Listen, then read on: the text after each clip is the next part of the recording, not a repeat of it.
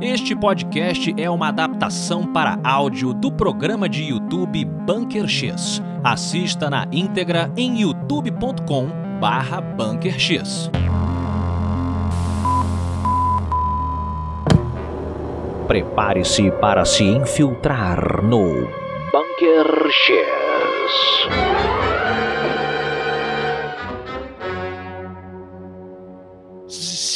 Sintonizem, sintonizem, moradores de uma pacata cidade cujo sangue está sendo chupado por pratos voadores. Eu sou Afonso Solano. E eu sou o Afonso Noel 3D. Você começou num clima tenso, achei que, achei que você fosse começar num clima natalino. No Natal, normalmente Você a gente... pareceu o Grinch, tá? Você tá parecendo o Grinch. fazer o sorriso do Grinch assim, ó. Aquele lento assim que o, né, que o grande Tim Curry, grande ator, fez diversos filmes incríveis. Esqueceram de mim, é, fez A Lenda Verdade. também. A lenda dessa paixão. A lenda deste Dessa. Natal 3D é que, em vez de olharmos para o céu em busca do bom velhinho, hoje olharemos para o céu com medo 3D, com muito medo de pratos vampiros. É, e hoje trouxemos um especialista, É um ufólogo que somos muito fãs. É verdade, mas não vamos chamar ele ainda não. Ainda Espera não. aí, porque a gente tem recadinhos. E primeiro, um Feliz Natal pra todo mundo. Exatamente. Ou, ou espero que tenham enchido o rabo de peru. Muito peru, muita rabanada. Ra rabanada, eu, cara, eu sou viciado em rabanada. Você sabe que eu só descobri que a rabanada não tinha banana nos últimos quatro anos? Ah, para. É, já Ah, não, tá, bom. Vamos mudar de assunto pra você não passar mal. Pra- Passar não mal não tem- pode fazer vergonha na frente dos convidados. Não, vergonha normalmente eu não passo. O que eu passo aqui, meu querido, é conhecimento. E nosso conhecimento, o conhecimento do Bunker X, ele sofreu um upgrade. Olha aí. Um upgrade. Porque, É senhoras e senhores, vocês que nos acompanham desde o início aqui do nosso canalzinho, que está crescendo cada vez mais, sabem, né? Vocês que são conhecedores aí da tecnologia, sabem que os sinais, a frequência do Bunker X, ela é emitida para o espaço. É verdade. ela sai verdade. por aí, não é verdade? E nós... Na verdade, eu não sabia disso. Fiquei sabendo disso há pouco tempo. Exato. Eu- é, é, na verdade, ficamos sabendo disso há pouco tempo. Por quê, senhoras e senhores? Porque a frequência do Bunker X alcançou finalmente uma entidade sapiente extraterrestre É. 3D. Cara, atingimos as estrelas. Em primeira mão aqui no Natal, você que fica de olho nas estrelas, nós entramos em contato, fizemos contato com uma entidade alienígena que se intitula, querido 3D, Malve Malv. Esse é o Malv. nome, nome estelar. mandou pra gente, a gente recebeu eletronicamente, e- psicocineticamente. Bom, cheio de termos acurados você. Não é? Exato. Recebemos psicocineticamente. Eu achei, eu desconfiei, né? Já que eu vi falando que o 3D é um alienígena. E, ah, olha, por acaso, alguém e tal. Fato é que Malve se ofereceu para upgradear o Bunker X. Dar um upgrade na nossa transmissão pra vocês. E é Exatamente. claro que os nossos membros estão aí recebendo, vendo isto em primeira mão ao vivo. Você que está Isso. vendo gravado depois, essa live está passando para os membros ao vivo. Porque é uma live Exatamente. gravada porque ninguém merece trabalhar no Natal, não é mesmo? Só o bom velhinho. E nós aqui, trazendo a sua dose semanal de verdade, não podia faltar. Então, o nosso querido Malve, diretamente das estrelas, está conosco hoje aqui, ao vivo, para os membros da Ordem X. E para você que está assistindo depois, então, seja muito bem-vindo, meu querido Malve, o ET que controla o Bunker X. É isso. E essa televisão aqui, Afonso Solano? Essa aqui é justamente para nós nos conectarmos com o nosso convidado, que já está ansioso para participar. É verdade. Não é não? Eu quero que 3D é, um- é uma pessoa estrogonoficamente sensível no universo da ufologia. Ele é um superstar. Ele é um superstar. É um superstar. É porque nós somos muito profissionais, estamos nos controlando. Exatamente. A Porque gente- a gente poderia estar igual aquelas fãs de Elvis, né? Praticamente, Elvis is inside the building. Senhoras e senhores, eh, a gente está brincando, mas nós somos muito fãs do trabalho do nosso queridíssimo Então, Malve. Agora vai botar. Malve, bota o nosso convidado na tela, por favor. Senhoras e senhores, Marcos conosco. Petit! Marco Antônio Petit, seja muito bem-vindo ao Bunker X. Prazer é, é nosso aí, vai ser um- uma conversa, um papo com certeza bastante esclarecedor. E vamos é, responder tudo aquilo que estiver ao nosso alcance, aí, que for colocado é, por vocês dentro dessas questões Querido Marco Petit, você é um colega escritor e eu sou um escritor muito inseguro. Quando eu vi o número de livros que você já tinha escrito, eu falei, meu Deus do céu, preciso acelerar o meu processo de escrita. Você tem 14 livros.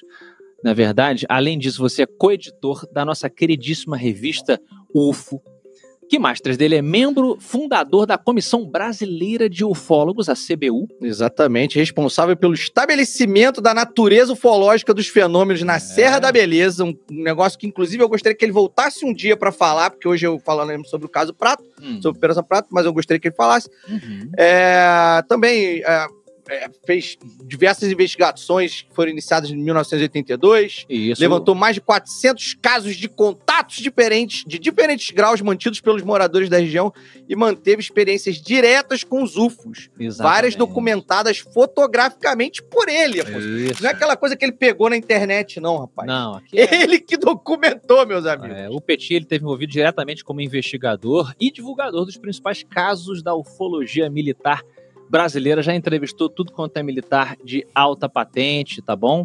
Ele, junto com o Fernando Ramalho, na atualidade pela campanha Varginha, chega de acobertamento, depois eu vou querer saber sobre isso, tá?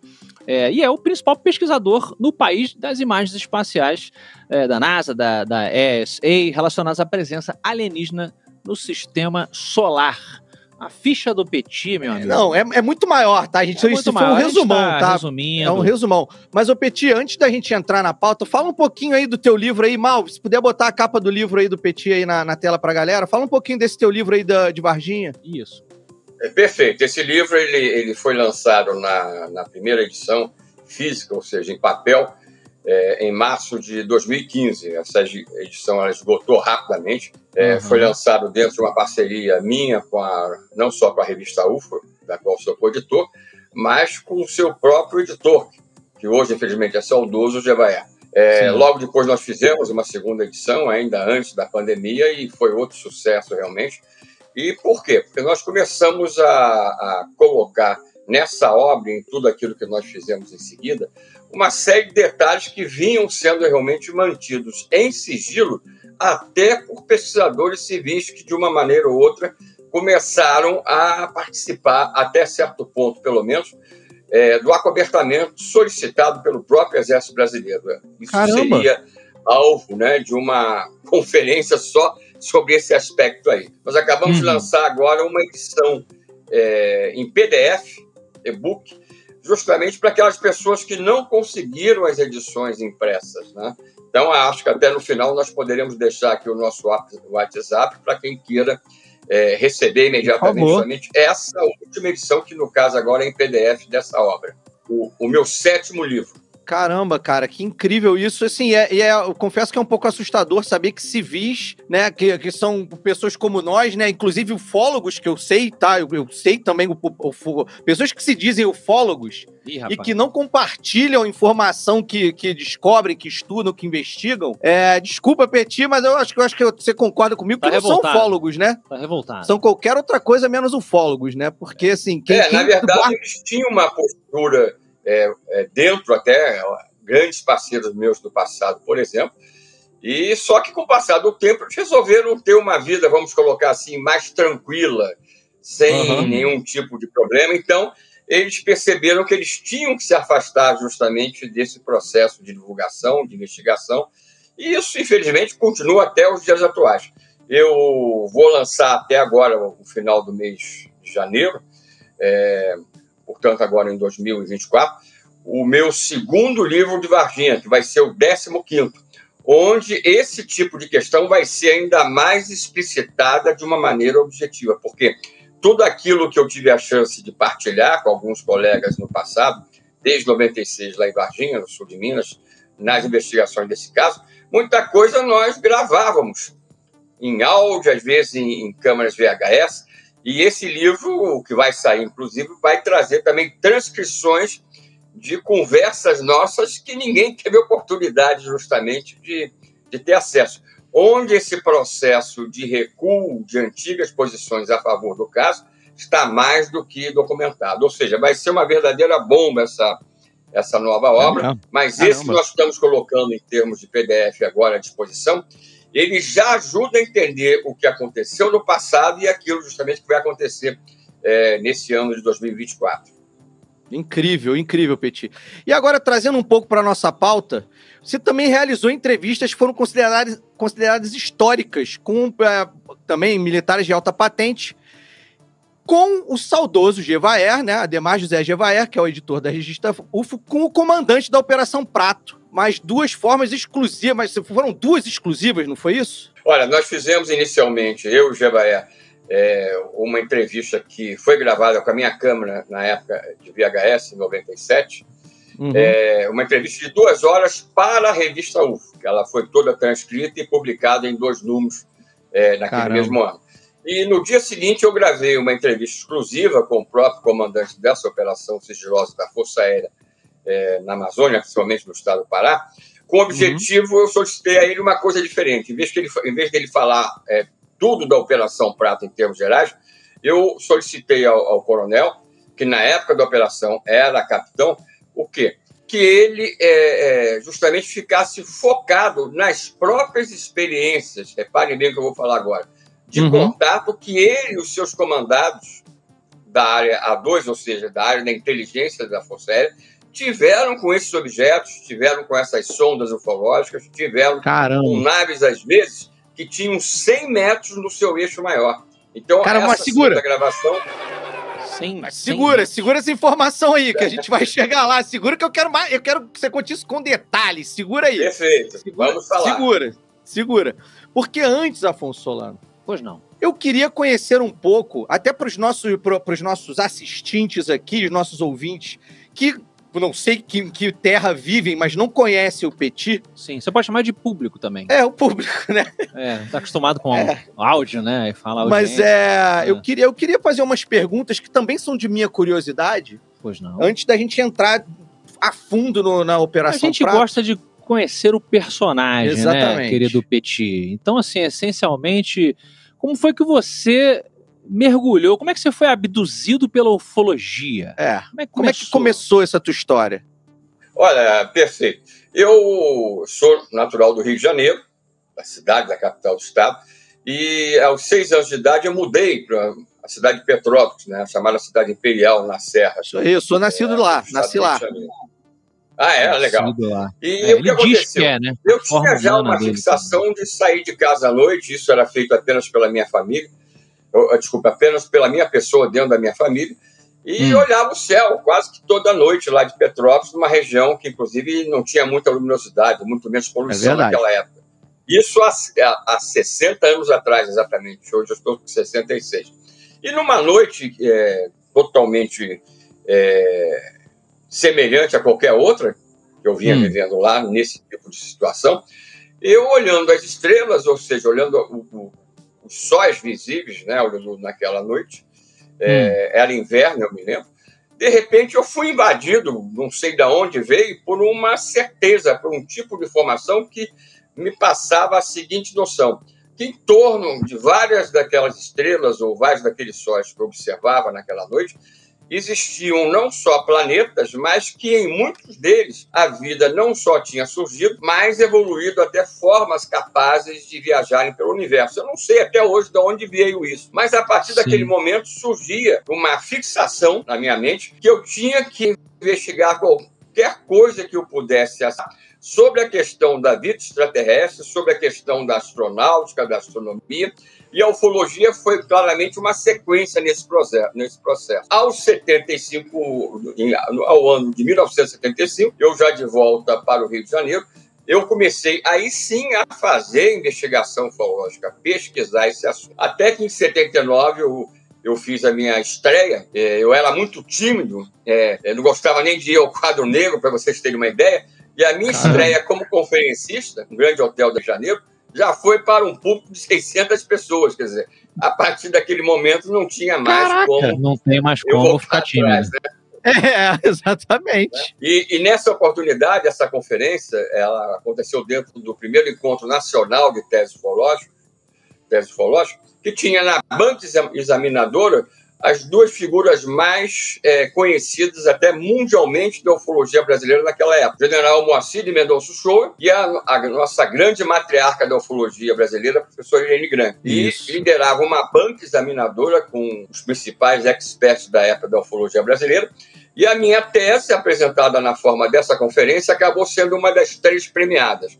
A partir disso, eu conheci basicamente todos os principais ufólogos daquela época, eu era bem novo, né? e já dois anos depois eu estava fazendo a, a conferência de encerramento, por exemplo, é, em Brasília, do segundo Congresso Internacional de Ufologia em Brasília. Né? Que bacana, seja, cara. O início, o meu iniciar, basicamente, foi esse. Né?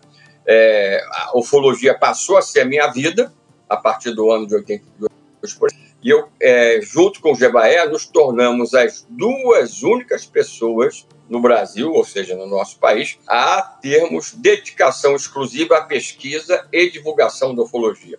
A própria revista UFO, na verdade, é sua antecessora, Ufologia Nacional e Internacional, é, que foi lançada num evento meu na Academia Brasileira de Letras. O primeiro artigo da própria antecessora da UFO já era meu. Ou seja, eu e Jevaé, a partir daquele momento, junto, é claro, com outros é, colegas importantes no cenário ufológico brasileiro, que foram surgindo, acabamos, eh, não há como a gente negar isso, é, por fazer boa parte da história da ufologia brasileira. É, pô, você, assim, você tanto para mim, eh, assim, no meu, no meu parco conhecimento, não é tão parco assim, né, mas no meu conhecimento, você e Gevaer são os bastiões aí, né, da minha geração, pelo menos, né, eu nasci nos anos 80, então, é, meu, meu primeiro contato foi a revista UFO, me Com lembro certeza. como se fosse hoje, vindo, vendo na banca um ET, uma cara de ET ovalada cinza, eu, caramba, eu preciso muito saber o que, que é isso. Despertou memórias, né? É.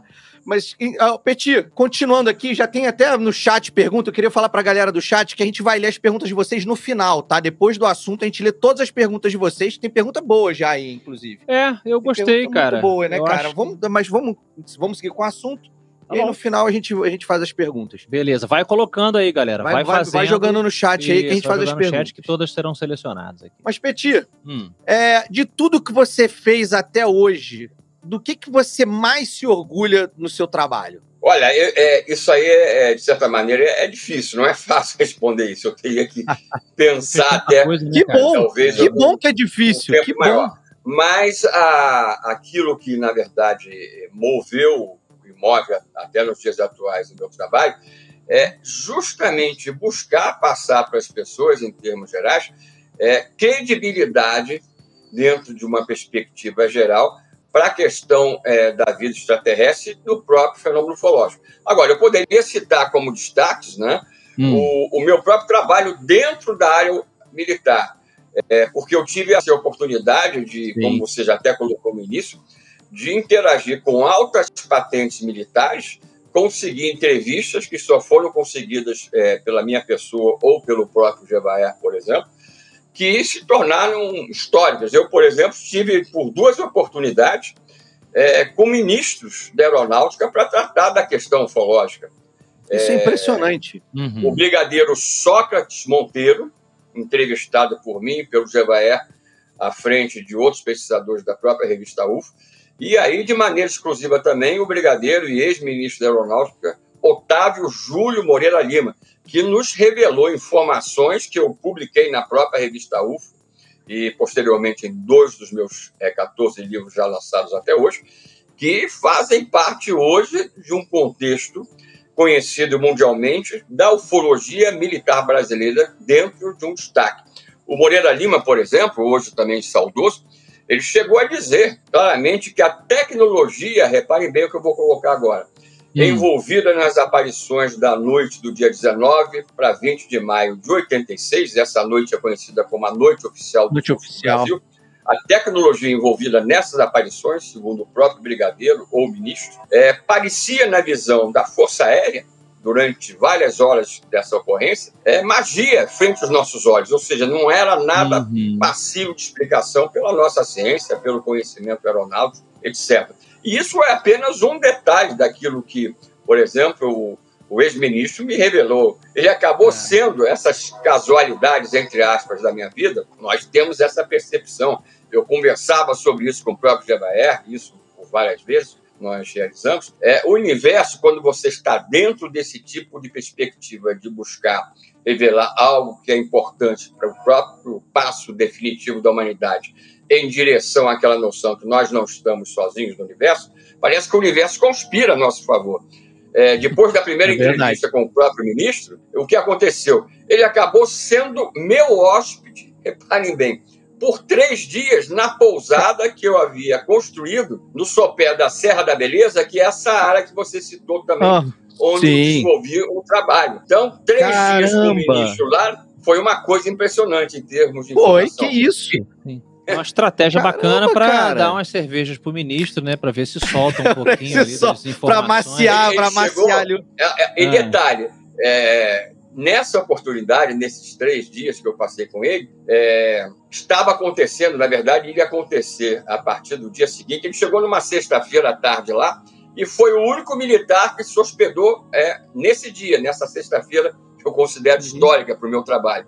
Mas uhum. no dia seguinte, mais oito patentes elevadas da Força Aérea também se, também se hospedaram. Porque é, todo esse grupo de coronéis e brigadeiros havia sido convidado por um outro brigadeiro meu, que apoiava o meu trabalho já na cidade do Rio de Janeiro desde o início da década de 80, para um churrasco, reparem bem, que iria haver no sábado na fazenda desse outro militar, desse outro brigadeiro. Uhum. E, ou seja, é, no final das contas, eu não só tive a chance de interagir com o ministro, mas também com esses coronéis e outros brigadeiros a partir do dia seguinte. Agora, é. o detalhe foi o seguinte: apenas o ministro chegou na sexta-feira, ou seja, é, eu o levei para a beira da piscina, sentamos lá numa mesa dessa tipo de Claro. Né? Uhum. E claro. aí conversa aconteceu e ele me revelou coisas sobre outros casos da ufologia Caramba. militar brasileira, envolvendo especificamente a Força Aérea, de contatos próximos com UFOs em pleno dia, que ele colocou claramente ah, que eram metálicos de grande porte e forma discoidal. E o importante, ele em nenhum momento me pediu sigilo disso. Por isso que eu pude uhum. publicar na UFO e posteriormente Sim. em duas das minhas obras, né? Que loucura isso! Esse churrasco, sabe como é que ficou conhecido? Ficou conhecido como o churrasco do vazamento. É, o, o Petico não falou para ninguém, mas andava com um gravadorzinho no bolso. O investigador... Ali o tempo todo ligado. Só, e aí, tá tudo bem com vocês aí? Então, o que, que vocês estão falando? Pô, a gente tá falando daquele dia que aquele ET, pô, perdeu é. no pôquer pra gente. O investigador pô. brasileiro, né? Ele bota um churrasco e uma cervejinha e ele dobra, dobra até, até os o... Majestic 12. É verdade. Se der bobeira. Peti, esse é um dos exemplos aí fantásticos, Incrível. históricos da sua carreira. E hoje a gente escolheu justamente um desses, um dos maiores, né, casos aí que você você pode trazer para a gente, que é justamente a Operação Prato, que dá título a esse programa. Você citou aí o nosso, o nosso saudoso Gevaer, né? É, e a gente queria fazer uma homenagem ao Gevaer hoje aqui. Verdade. Que hoje está lá nas estrelas, onde ele tanto, né? Para onde ele sempre olhou. Porque a gente entrevistou, a gente fez um programa com o Gevaer em fevereiro do ano passado, quando ainda éramos a Frequência. Lá no Spotify foi um programa sensacional. O pessoal pode dar um pulo lá no Spotify, só botar lá Frequência X, tem entrevista com ele. E aí o que aconteceu, 3 A gente falou um pouquinho sobre a Operação Prato, só que durante um outro tema, né? É, na verdade, assim, era uma, era uma, era, foi é, um programa para falar da carreira do Gevaer. Isso. Aí, a gente chamou ele... para falar da carreira dele. Uhum. E aí, lá pelas tantas, ele começou a, a falar sobre a Operação falou Prato. Um e aí eu falei, fiz igual, fiz igual o João Kleber, para, para, para, para, igual fiz com você ainda há pouco. Falei, peraí, peraí, é. guarda essa informação aí, porque o Gevaer você vai voltar aqui para contar, para fazer um programa só sobre a Operação Prato. Isso. Só e ele ainda aí... falou, pô, tem que chamar o Petit, tem que chamar um outro jornalista que agora eu esqueci o Isso. nome também. E aí acabou que, infelizmente, ele partiu mais cedo, mas a gente tem um trechinho aqui, rapidamente, onde ele falou um pouquinho, eu acho que serve de introdução ao nosso assunto, e aí fica bacana que o Petit segue a partir dessa introdução é que isso. o Gevaer fará através da nossa então, máquina do tempo. Malve, Toca o áudio aí, Mal, por favor. Vamos lá. Operação Prato chama a atenção mesmo. A gente só sabe tanto quanto a gente sabe sobre ela, Ah, porque o próprio comandante da Operação Sim. Prato abriu o jogo. pois Abriu é. jogo. 20 anos depois de ter sido encerrada, encerrada entre aspas, a Operação Prato, 20 anos depois, em 1997, o comandante da operação me liga. Hum, Ele me viu num programa fantástico, dando uma entrevista, em que eu fui apresentado daquela forma que a Globo faz. Gevaer, o maior caçador de documentos secretos do Brasil. Cara, eu, eu lembro. Da chamada. da- eu não lembro de estar assistindo. Eu vi isso ao vivo. Eu Aham. estava assistindo. É, cara, também. eu arrepiado de lembrar, cara. E ele também assistiu. E na segunda-feira de manhãzinha, ele me liga. Ele foi extremamente gentil, falou que não pôde me receber antes nas inúmeras tentativas que eu fiz de conversar com ele, porque ele ainda estava comprometido com a aeronáutica. Mas que agora ele já não estava mais. Para quando eu quisesse, ele dar uma entrevista e ele estava morando no Rio de Janeiro. Eu peguei um avião e fui para lá, um junto com o Marco Antônio Petit. Sim, O Petit entrou na, na Operação Prato por esse caminho. Nós ficamos dois dias com o Irangê Holanda e, e publiquei uma matéria, uma entrevista longuíssima com ele, que caiu em duas, duas edições da revista. E é estarrecedor o que ele falou. Ele teve um contato com um dos tripulantes daquelas naves. Que isso, rapaz. Meu Deus. Olha Por isso. isso que a Operação Prato foi encerrada. Um dos objetivos da Operação Prato era tentar estabelecer contato, desde que seguro, Uhum. com as inteligências por trás das luzes, dos fenômenos. E ele conseguiu isso em dezembro. Lembro que a operação durou de setembro a dezembro. Uhum. Em meados de dezembro, ele ele ele estava numa na parte sul da ilha de Colares, Aham. quando já voltando com um barquinho de alumínio desses pequenos, já voltando para a base dele na parte norte da ilha, ele viu uma nave enorme, cilíndrica, pousar ou quase pousar, porque não chegou a tocar o solo, Uhum. mas na vertical. Ele falou que era do tamanho do corpo de um Boeing de Eita. um, de um 737, é enorme. E de toda a sua superfície, só o que se via era uma portinha na parte superior, por onde saiu um tripulante humanoide, vestindo uma roupa inteiriça branca e um capacete branco com um visor tipo fumê, Aham. e esse ser desceu flutuando da parte superior da nave, que o Holanda estimou em 100 metros de altura. Ele desceu flutuando, atravessou o rio flutuando sobre as águas Uhum. e ficou a 5 metros do Holanda e de um homem que estava com Holanda, o Sargento Flávio. Mas não houve nenhuma tentativa de contato, não houve nada. Ah. Foi uma espécie de troca de cartão de visitas. Ó, nós sabemos que vocês estão aqui, vocês sabem que nós estamos aqui. E isso chamou muita atenção do Holanda. Quando ele foi contar isso no quartel, no primeiro comando aéreo regional, o superior dele mandou encerrar a Operação Prato. Eita. Mandou encerrar, mas como assim? Se o objetivo era estabelecer um contato, o contato foi estabelecido e se encerra, É tipo, não, então, meu filho, você fez muito bem, parabéns, fez o contato já, É, então encerrou. traz os homens de volta para o quartel, Que traz o equipamento, entrega as, do- as fotografias, o tudo. Simplesmente isso. Porque, gente, naquela época, nos anos 70, 60, 70 e parte dos 80, quem mandava no Brasil não eram os brasileiros, eram os americanos. Os Ah, americanos, sim. exatamente. Quem mandava no Brasil, na Argentina, no Chile, quem depôs presidentes em todos esses países foram os americanos, a inteligência militar americana. Aham. E aqui no Brasil não era diferente. Nós atendíamos aos interesses dos americanos. Sim. E foram eles os consultados. E determinou-se que se encerrasse a Operação Prato para que eles, os membros da inteligência militar americana, Uhum. assumissem Sumissem, eu... num lugar mais secreto, com condições mais favoráveis, mais equipamentos, enfim. Eu nunca caí nessa de que a Operação Prato foi encerrada. Não faz Sim. sentido. Não, ela... o que foi encerrado foi a participação do Brasil. Do Brasil. Não, não a operação. si. Exatamente. Foi encerrado pra gente. Olha aí. Pois é, pois Nosso é, Petit. Isso foi um. Isso, eu, eu, eu quis dar uns spoilerzinhos pra, pra nossa audiência aí, porque eu sei que você vai destrinchar isso tudo aí, a gente vai destrinchar o caso todo, inclusive essa entrevista. Eu queria pedir pro Malve botar uma foto agora aí, a foto do, do Gevaé com, o- com o Irangê, e que eu queria saber por que, que tu não tá nessa foto. Tá tirando a foto, pô. Olha, é, eu bati essa foto. Eu bati essa foto. Ok. E, e- e o- e o Gevaé bateu a, a foto minha com o coronel. Por isso que nós não aparecemos é, é, juntos em nenhuma das duas. Entendi. A camisa do Gevaé que é incrível. Arquivo X, cara. É um Olha aí, é clássico. incrível. Querido Petit, então vamos lá, vamos organizar aqui que o Javaer, como tá nas estrelas, ele consegue ver o futuro, já contou um pouco da história pra frente, pra trás e tal. Mas o pessoal que tá querendo saber aqui, que nunca ouviu falar da Operação Prato, como é que a gente pode começar a apresentar essa história para eles? Olha, eu só não posso é, deixar de falar, aí vocês me cobrem, é, Hum. o que aconteceu ao findar da Operação Prato oficial, Sim. ou seja, Chegaremos lá. Brasileira. Não, vamos te cobrar. dia. Algo ainda mais, vamos colocar, estarrecedor do que esse relato da Eu sei, do eu sei. E é claro, e, e tanto eu quanto o Jevaé, nessa primeira gravação, obtivemos essa informação que depois eu faço questão de passar aqui para vocês. Não, então, Mas vamos chegar o lá. seria operação?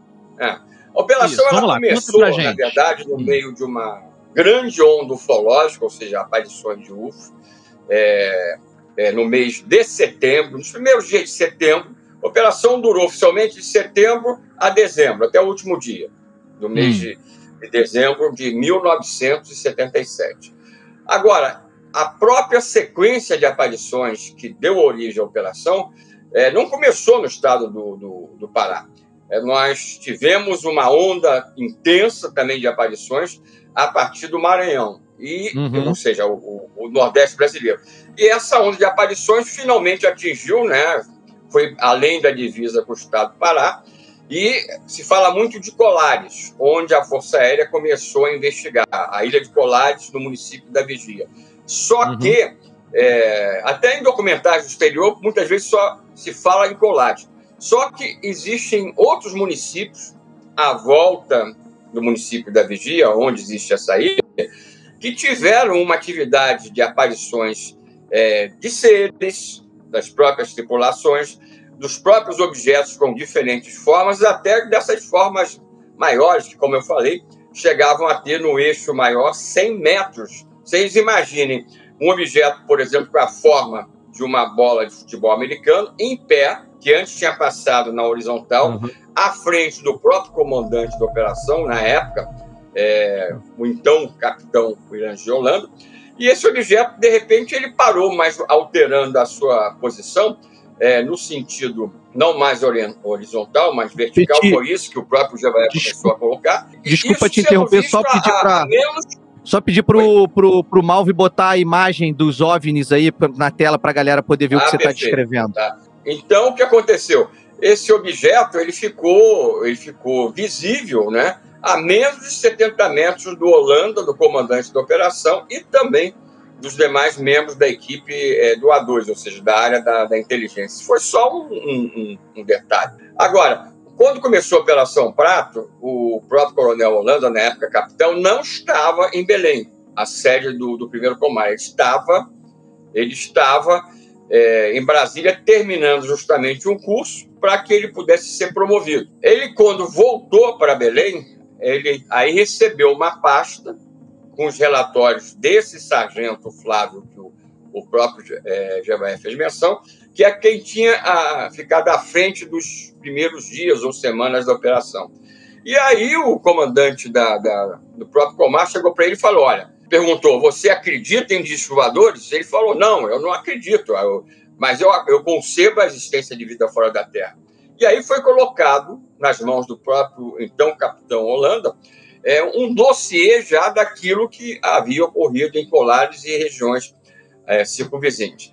Agora, é, o primeiro ponto, isso que é importante que eu ressalte aqui, que não é muito conhecido em termos gerais, é dessa, ah, dessa parte inicial, comandada já pelo próprio Holanda, é que é uma coisa totalmente inacreditável para um militar fazer.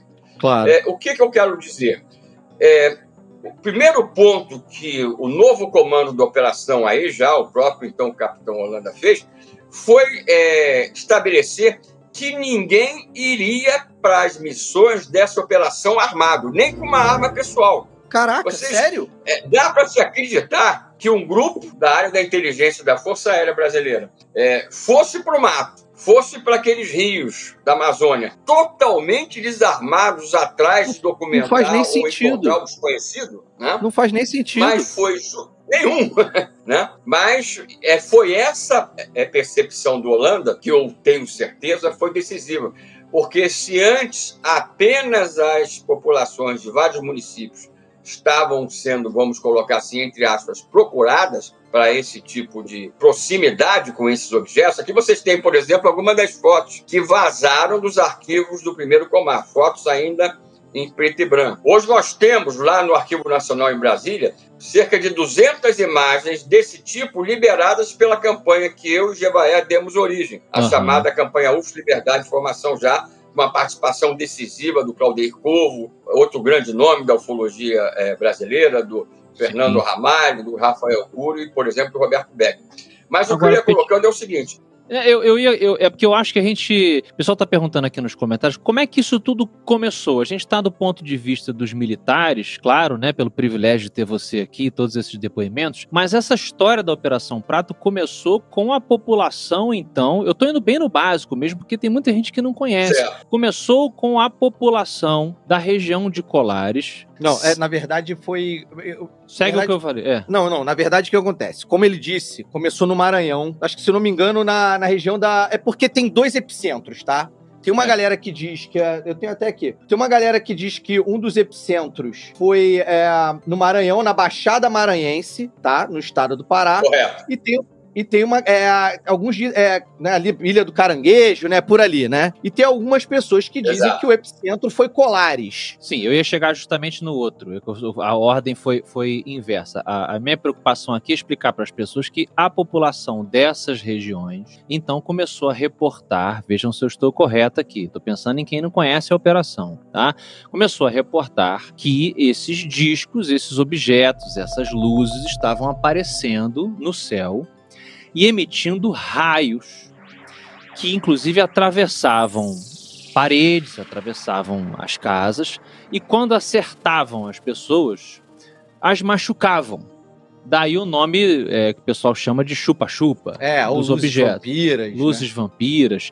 Então, assim, essa é a premissa da nossa história, não é? E aí isso chamou a atenção da Força Militar Brasileira. É, tem até na tela aí é, as, os machucados, né, que, que as vítimas alegavam ser é. luzes que vinham do céu. E aí eu pergunto para o Petit o seguinte: Petit, é verdade que havia um padrão nesse ataque? As mulheres recebiam esse raio aqui acima do seio, do lado direito, acho que é direito ou esquerdo, e os homens sempre na coxa? Isso é vero? Olha, é, só para rapidamente em relação ao que foi colocado agora. Ah. É, na verdade, nós não tivemos é, dois, é, dois epicentros, é, vamos dizer assim, é, distintos ou separados. Como eu falei no início, os fenômenos começaram no Maranhão, mas, como eu coloquei, migraram para o estado do Pará. E aí, tá. um dos pontos, justamente, do foco no Pará foi o município da Vigia, onde. Colares uhum. é apenas um dos detalhes dessa história. Mas a Força Sim. Aérea realmente começou a se preocupar com essa história a partir de Colares e do município Perfeito. da Vigia. Isso. O, detalhe tá. de, bem rapidamente, para entender-se como isso começou dentro da Força Aérea como investigadora.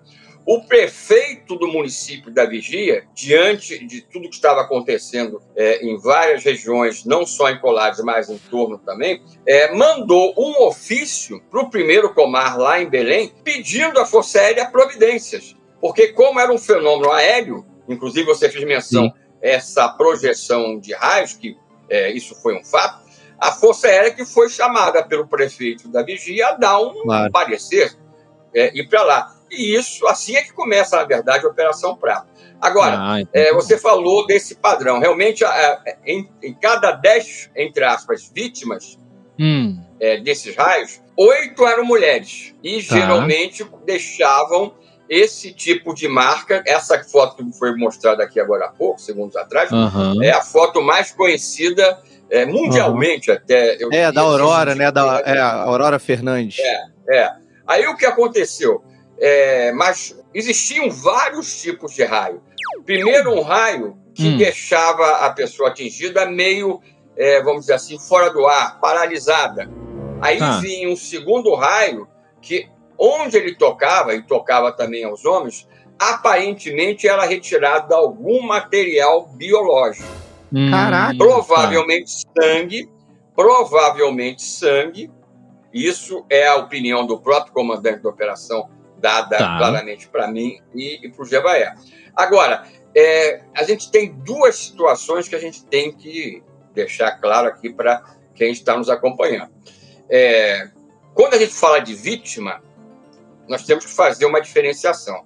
A própria Força Aérea documentou, quando ela chegou em Colagem, por exemplo, que havia já um processo de histeria coletiva. Hum, foi o argumento Teoria inicial coletiva. ali. Sim, Ah. sim, foi o primeiro argumento. Inclusive, jornais locais começaram a ser, entre aspas, você pode dizer melhor que eu, entre aspas, obrigados pela, pelo próprio, pelos próprios militares a dizer que era, que era farsa, que, que não era, que, que era tudo uma É, mentira. agora, quando, eu- quando eu falo histeria coletiva, isso é fato, aconteceu.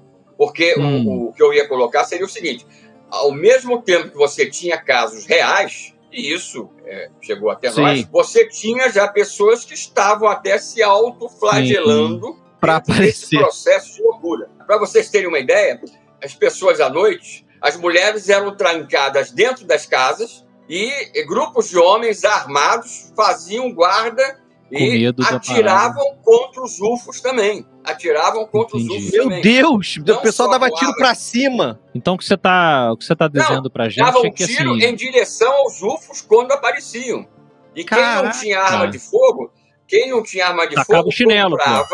É, não, compravam fogos, morteiros e também que eram disparados. Então eu tive Cacete. acesso e publiquei no meu livro um, um relatório desse sargento que o Jebaé fez menção, sargento Flávio, que eh, comandava de início a operação, quando ele alertou a Força Aérea nesse relatório que nós publicamos no meu primeiro livro ligado à ufologia militar, que foi o, o sexto, esse relatório dizia o seguinte: eles conclamavam o comando da Força Aérea, na verdade, o primeiro comar, a tomar algum tipo de providência, porque a situação estava tão fora de controle que ele começou a achar que os mais. Ó, o que eu vou falar agora são as palavras literais desse eh, relatório, desse documento.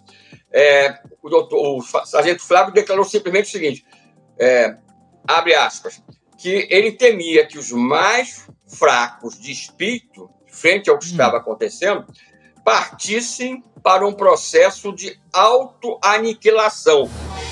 Ele não usou a palavra suicídio. Caraca! Ou seja, a coisa estava nesse nível.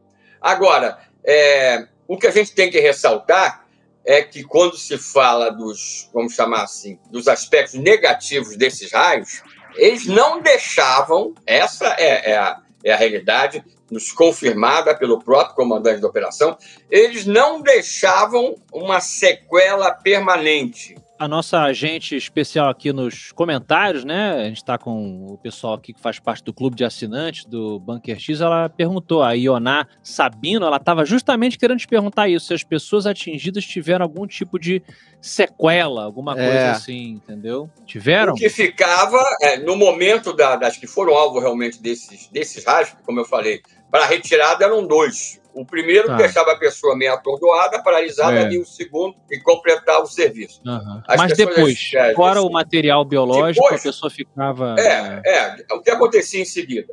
Simplesmente essas pessoas voltavam a ter uma, uma vida, é, vamos chamar assim, normal. Então Tá. tem gente, por exemplo, que eu vi é, é, moço, falando: olha, eu recebi um raio, tipo, quase que fosse mortal, na perna, na coxa, como você fez menção. Aí, Aham. quando essa pessoa mostra, ia mostrar para que fosse gravada a, a- a, Hum. vamos chamar assim, entre aspas, a sequela, não tinha mais nada. Caraca! A- a- é- esse aspecto é que, é, dentro de uma imprensa, às vezes, sensacionalista, sensacionalista não era é, abordado.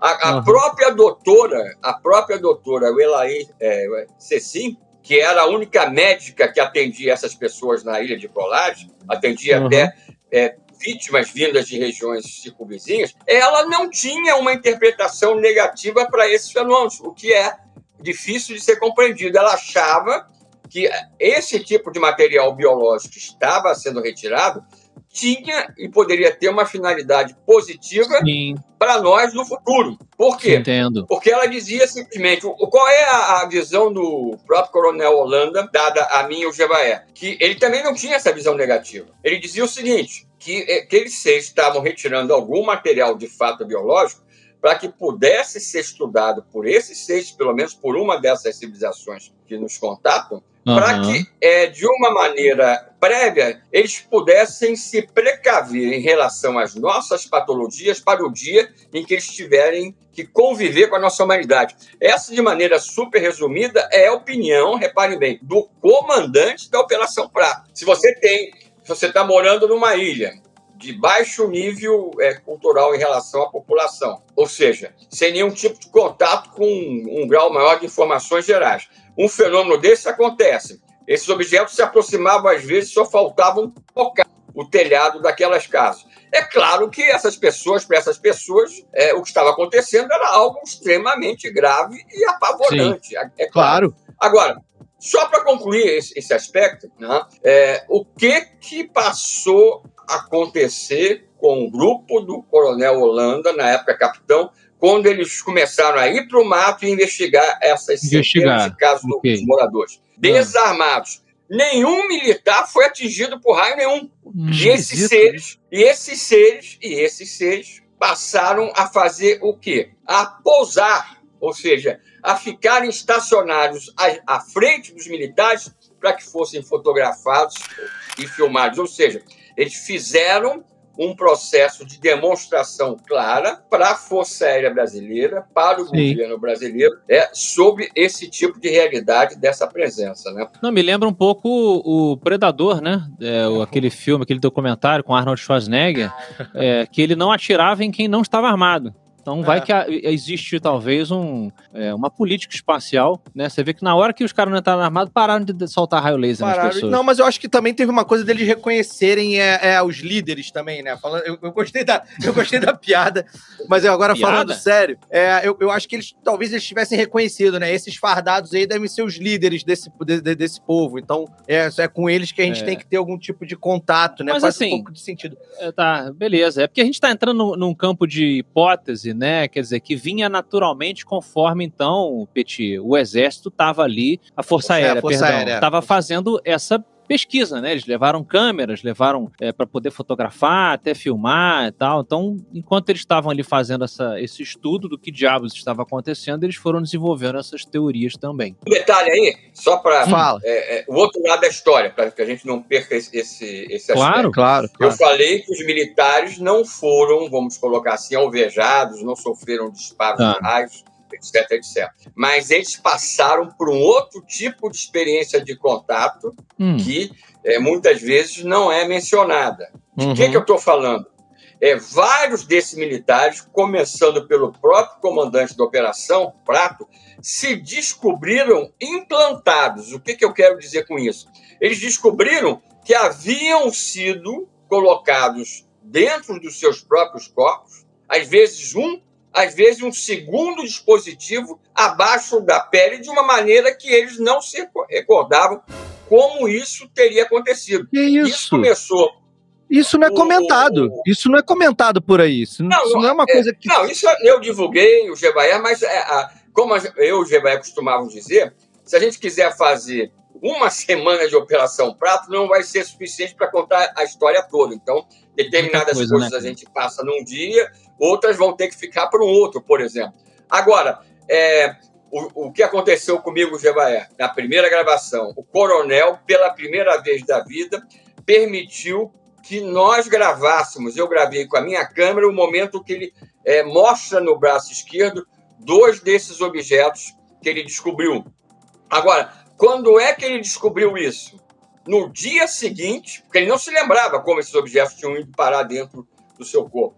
Ele ah, descobriu isso numa, numa cerimônia de, é, justamente, no Comar, é, de juramento à bandeira nacional. E aí o braço esquerdo dele começou a coçar, ele estava em posição de sentido. Ele não podia.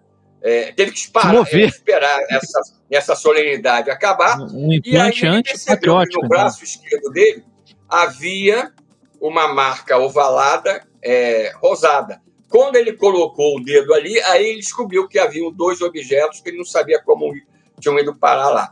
O que aconteceu na véspera dessa ocorrência? É, o Jevaé, vocês viram, todos nós escutamos o, o, relato dele da aparição do ser, que sai da nave, etc, etc. O que, que aconteceu depois da Operação Prato, justamente no mês de janeiro, poucos dias depois do findar oficial por parte da Força Aérea? Dois seres se manifestaram dentro, reparem bem o que vem agora, dentro do quarto de dormir, onde estavam a mulher do próprio comandante da Operação Prato e ele.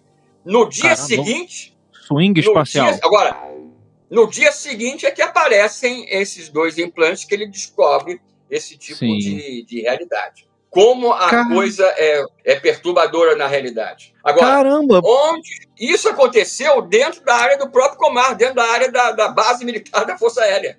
Os seres Sim. se manifestaram dentro justamente da casa dele. Gente, que loucura isso. Então, assim, aquilo que o Jevaé relatou no áudio dele ali, então, é, é vocês ouviram isso do, do, do Irangê, né? Que rolou Sim. a troca de cartões, né? Eu gostei da brincadeira da troca de cartões.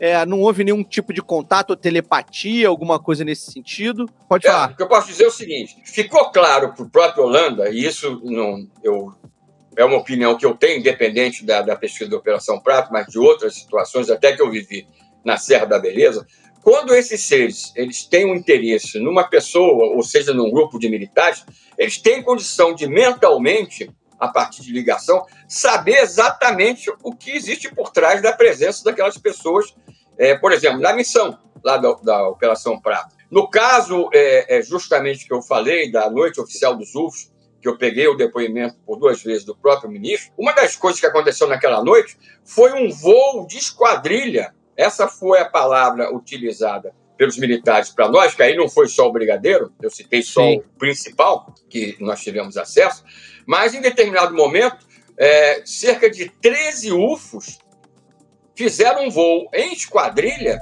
em uhum. torno de um F-5 naquela noite. Desculpa te interromper. A gente entrevistou o Jackson é. Camargo e ele também falou certo. umas coisas. É, falou umas coisas cabeludas, bem, bem como você está falando aí, impressionante. E, é, o, o Jackson é amigo nosso, é parceiro da Comissão Brasileira de Ufólogos, é um excelente ufólogo, inclusive. Mas é, o que esses militares passaram para nós em relação a esse momento, envolvendo um dos F-5, que saíram em tentativa de identificação daqueles objetos, é que é, não, não era simplesmente quando, por exemplo, um caça acelerava em direção a um UFO, que é, o objeto é, compensava essa tentativa de aproximação ou o contrário. Era como se houvesse um comando único em que quem estava dentro daqueles objetos, daqueles 13, por exemplo, daquele momento, soubessem exatamente o que acontecia dentro da cabine de cada um desses aviões. Então era uma coisa que acontecia simultaneamente. O, UFO, o, avião acelerava, Simultaneamente, esses três objetos o acompanhavam é, milimetricamente. Quando o, o justamente é, o avião, por exemplo, esse F-5, é, alterava a trajetória, fazia qualquer coisa, esses 13 objetos faziam exatamente simultaneamente esse tipo de coisa. É, eu posso garantir para vocês o seguinte: pelo menos naquilo que foi passado para mim sobre esse caso, e não foi só o brigadeiro que eu fiz menção que é, fez menção a isso, nós tivemos esse tipo de informação por militares, eu diria até do Exército, para vocês terem uma ideia, que souberam uhum. dessa história a partir do próprio comandante é, é, na época é, da Força Aérea. Eu estou falando do ministro, mas o comandante, tá? A gente já não tinha mais ministros, né? Já, nós tínhamos era o Ministério da Defesa e os comandantes das três Forças Armadas. O que aconteceu, o que nos foi passado? que esse aspecto desse acompanhamento, desse voo em esquadrilha, foi o que mais surpreendeu e deixou os militares da Força Aérea realmente boquiabertos. Ah, faço ideia. Tipo realidade, né? Mas então, Petit, é, antes da gente. É, eu gostaria até de falar um pouco é, da passagem do Irangê, porque tem uma teoria da conspiração envolvida, mas enfim, antes da gente entrar nesse assunto e depois é, ir migrando para o encerramento do papo. Eu queria que você comentasse, porque eu lembro de ter lido em vários em diversas publicações, inclusive o próprio Gevaer é, comentou em uma entrevista também, que existe uma vertente da, da, da, da, da ufologia que diz que é, o que aconteceu ali no, no, no Maranhão e no Pará é, não teve nada a ver com, com extraterrestres, que na verdade estava é, ligado a treinamentos militares de, de, algum, de alguma potência mundial, é, e que rolou realmente uma histeria coletiva e que, na verdade, foi algum experimento secreto de algum país, né? Eu vi muita gente falando isso, mas também vi muita gente refutando pessoas como vocês, Gevaer, que foram lá, conversaram com as pessoas, é, entrevistaram. É, se pudesse dar um, uma pincelada nesse assunto e defender é, é, a, a, a, verdade, né? É perfeito. É, essa é, primeira opção que você colocou é, era uma opção de início da própria Força Aérea. Eles não sabiam uhum. do que se tratava até que foram para lá justamente investigar. E aí viram que havia uma alta tecnologia envolvida, não havia a menor possibilidade de ser nenhum tipo de exercício ou até de processo de espionagem é, envolvendo aquelas aparições por trás de algum tipo de potência, por exemplo, é, mundial, como os Estados Unidos. É, isso foi descartado pela Força Aérea e também nos foi passado, e a nossa opinião não confere com essa primeira possibilidade. Agora, é, é importante também se, se ressaltar que, é, conforme o próprio Jebaé faz menção naquela, naquele áudio que vocês passaram, que uhum. nós não temos dúvida nenhuma que quando a coisa explodiu lá no estado do Pará, é, nós tivemos um processo até literalmente de espionagem norte-americana em loco naquelas regiões onde os uhum. fenômenos estavam acontecendo. Eu conheço uma pessoa, um jornalista que aqui eu não preciso dizer o nome, é, a gente sabe que é, entre é, os membros da CIA, da Agência de Inteligência é, Norte-Americana, é, o que a gente tem mais pelo mundo inteiro são jornalistas com essa dupla finalidade, que vão para o país dentro de um processo supostamente documentário, de servirem de de, vamos dizer assim, fazerem o seu trabalho jornalístico e, na verdade, estão ali com essa outra finalidade. Né? Isso nós uhum. sabemos que aconteceu lá. Agora, é, para vocês terem uma ideia, existe até uma suspeita grande que parte do material da Operação Prato foi roubado de dentro do Comar, isso é mais do que uma suspeita, uhum. por é, pessoas até hoje não identificadas. Isso que é o fato mais grave, né? Então, Petit, já que você está trazendo ah, uma suspeita de sabotagens e é, eu, infiltragens, eu gostaria de trazer uma pergunta. Eu, para... Antes de você trazer uma pergunta, eu queria só endossar para a galera do bunker. Hoje eu converso. Ah. Não, só para endossar com, com a, com a, para a galera do bunker, ah. porque é, por volta de 2000 2004, 2005, eu entrevistei um, um, militar de baixa patente, tá? Mas eu entrevistei um militar hum. que é, ah, serviu ah, no Selva, no famoso Selva, que era em Petrópolis, no BIS 32 de Petrópolis. Depois foi para Amazônia e eu tive a oportunidade de conversar com ele. Ele tinha pedido baixa, não, não posso dar muito detalhe, muitos detalhes aqui para não comprometê-lo. Hum, cheio de segredos. Mas é, ele tinha pedido baixa e ele confirmou para mim que é, há mais de 20 anos que a Amazônia é internacionalizada, que tem é, é, diversos campos, países dentro. Então, tem áreas, tipo, áreas da Holanda, áreas do Japão, áreas dos Estados Unidos, ah, é? que áreas que o próprio é, exército... Capitanias. Tipo, como se fossem capitanias hereditárias, dentro da Amazônia e que os Estados Unidos têm uma grande área e que são áreas que o Brasil mesmo sendo dentro do território brasileiro, brasileiros, nem o exército brasileiro tem, é, é, tem entrada esses locais. Mas isso seria uma coisa. Uma, black, é, né? Ninguém sabe disso. Oi? É, não, ninguém Só sabe. você e o, e o seu militar aí. É. Muito suspeito isso. Bom, a pergunta que eu, queira, que eu iria fazer para você, é, Gevaera, é. O Gevaer não, ele é o Petit, cara. Perdão, o Gevaer tá, tá presente, ele tá junto com o Petit aqui. e aí eu vejo ele às vezes. A minha mediunidade, às vezes, ela fica muito exacerbada. Eu peço desculpa, Petit. Mas a gente tá falando aqui de sabotagem, de espionagem, etc. Vou trazer uma teoria da conspiração que eu quero que o Petit comente, porque o capitão o Irangê Holanda, que está um dos nossos personagens mais é, importantes aqui, ele teria morrido por suicídio, não é? E uma galera especulou que esse suicídio aí teria sido muito suspeito. Eu queria que você comentasse sobre isso, Petit. Perfeito. Olha, é, vou passar rapidamente algumas noções aí que vocês não vão encontrar por aí, principalmente quem defende esse tipo de, de, de é. proposta para o fim do, do próprio Coronel Holanda é, no hum. ano de 97.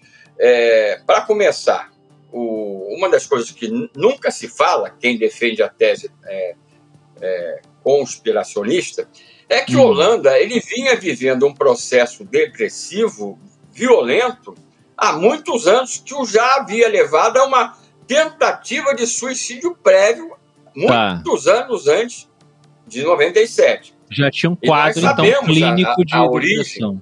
Uhum. É, na nossa visão pessoal, eu não sou psicólogo, mas trabalho com, já trabalhei muito com psicólogos dentro da área da ufologia uhum. também.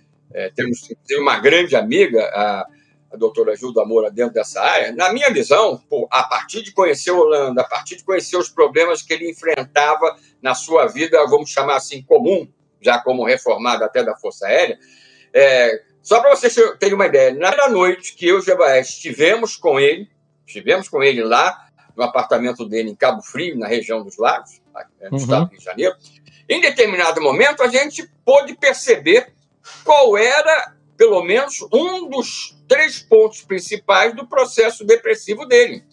Porque ele se hum, manifestou esse processo e ele, para minha surpresa, aí sim, naquele momento inicial, também para o Javaé, ele disse: Olha, a qualquer momento eu resolvo colocar fim à minha vida. Entendi. Caramba! Já tinha, então. Entendi. Isso nos assustou. Claro. Então, a partir dali, é, nós começamos. Eu, por exemplo, depois da primeira entrevista, né, daquele primeiro final de semana com a Holanda, o Gevaé voltou para Campo Grande, Mato Grosso do Sul, onde era a sede da, da revista, e eu morava nessa época no Rio. E Holanda, no interior do estado do Rio, na região dos Lagos. Então, eu permaneci tendo contatos com ele, tipo, quase que semanalmente. Quase que semanalmente.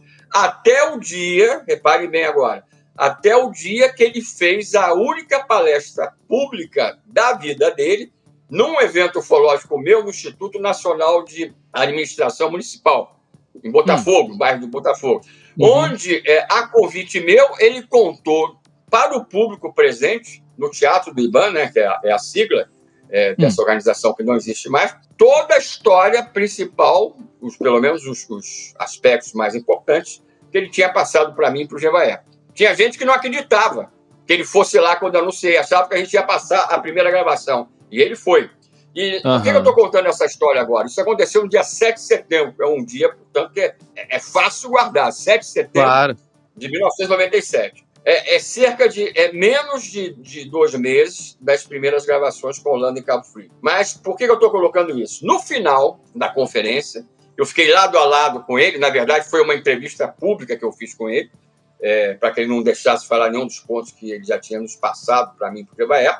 O que aconteceu? Na hora das perguntas do público, existiu uma pessoa conhecida minha que, no final, fez a seguinte pergunta: Coronel, falou isso, o senhor, é, tudo bem, esteve dentro da Força Aérea, realizou essa investigação, ficou 20 anos em silêncio desde a operação e hoje aqui, no local, né, em loco, está contando isso tudo agora e essa pessoa perguntou: por que, que o senhor está fazendo isso agora?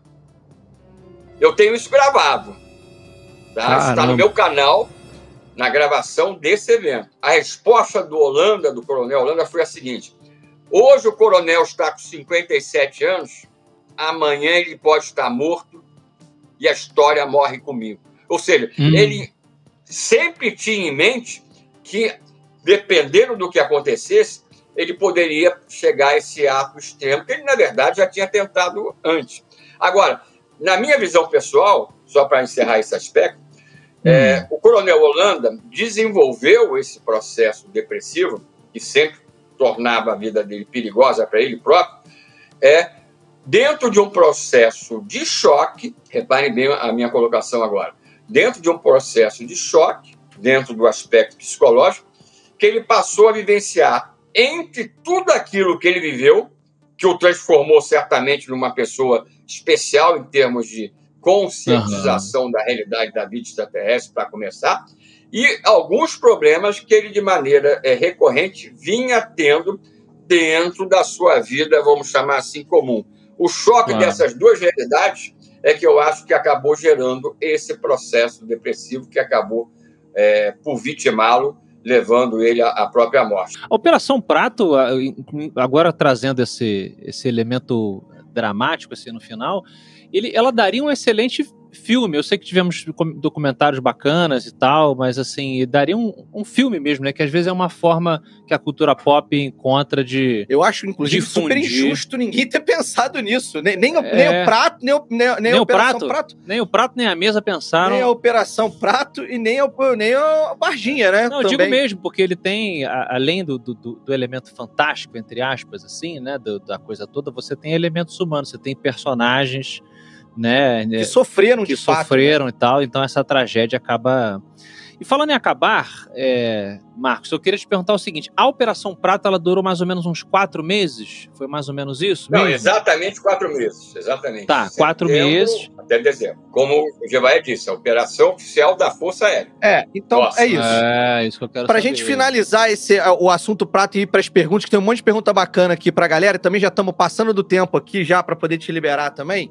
A gente sabe que a Operação Prato durou, entre aspas, vamos botar aí, né, até dezembro, mas ela continuou por debaixo dos panos ali, né? Tem muita gente que, que é, diz que não tem provas concretas, mas que sabe que os Estados Unidos tomou uma parte da, da, da investigação para eles, mas que ainda tiveram pessoas do governo brasileiro envolvidas. Você tem alguma coisa sobre isso para trazer? Como é para a gente concluir aí a operação? Como é que você concluiria essa, essa, essa essa história?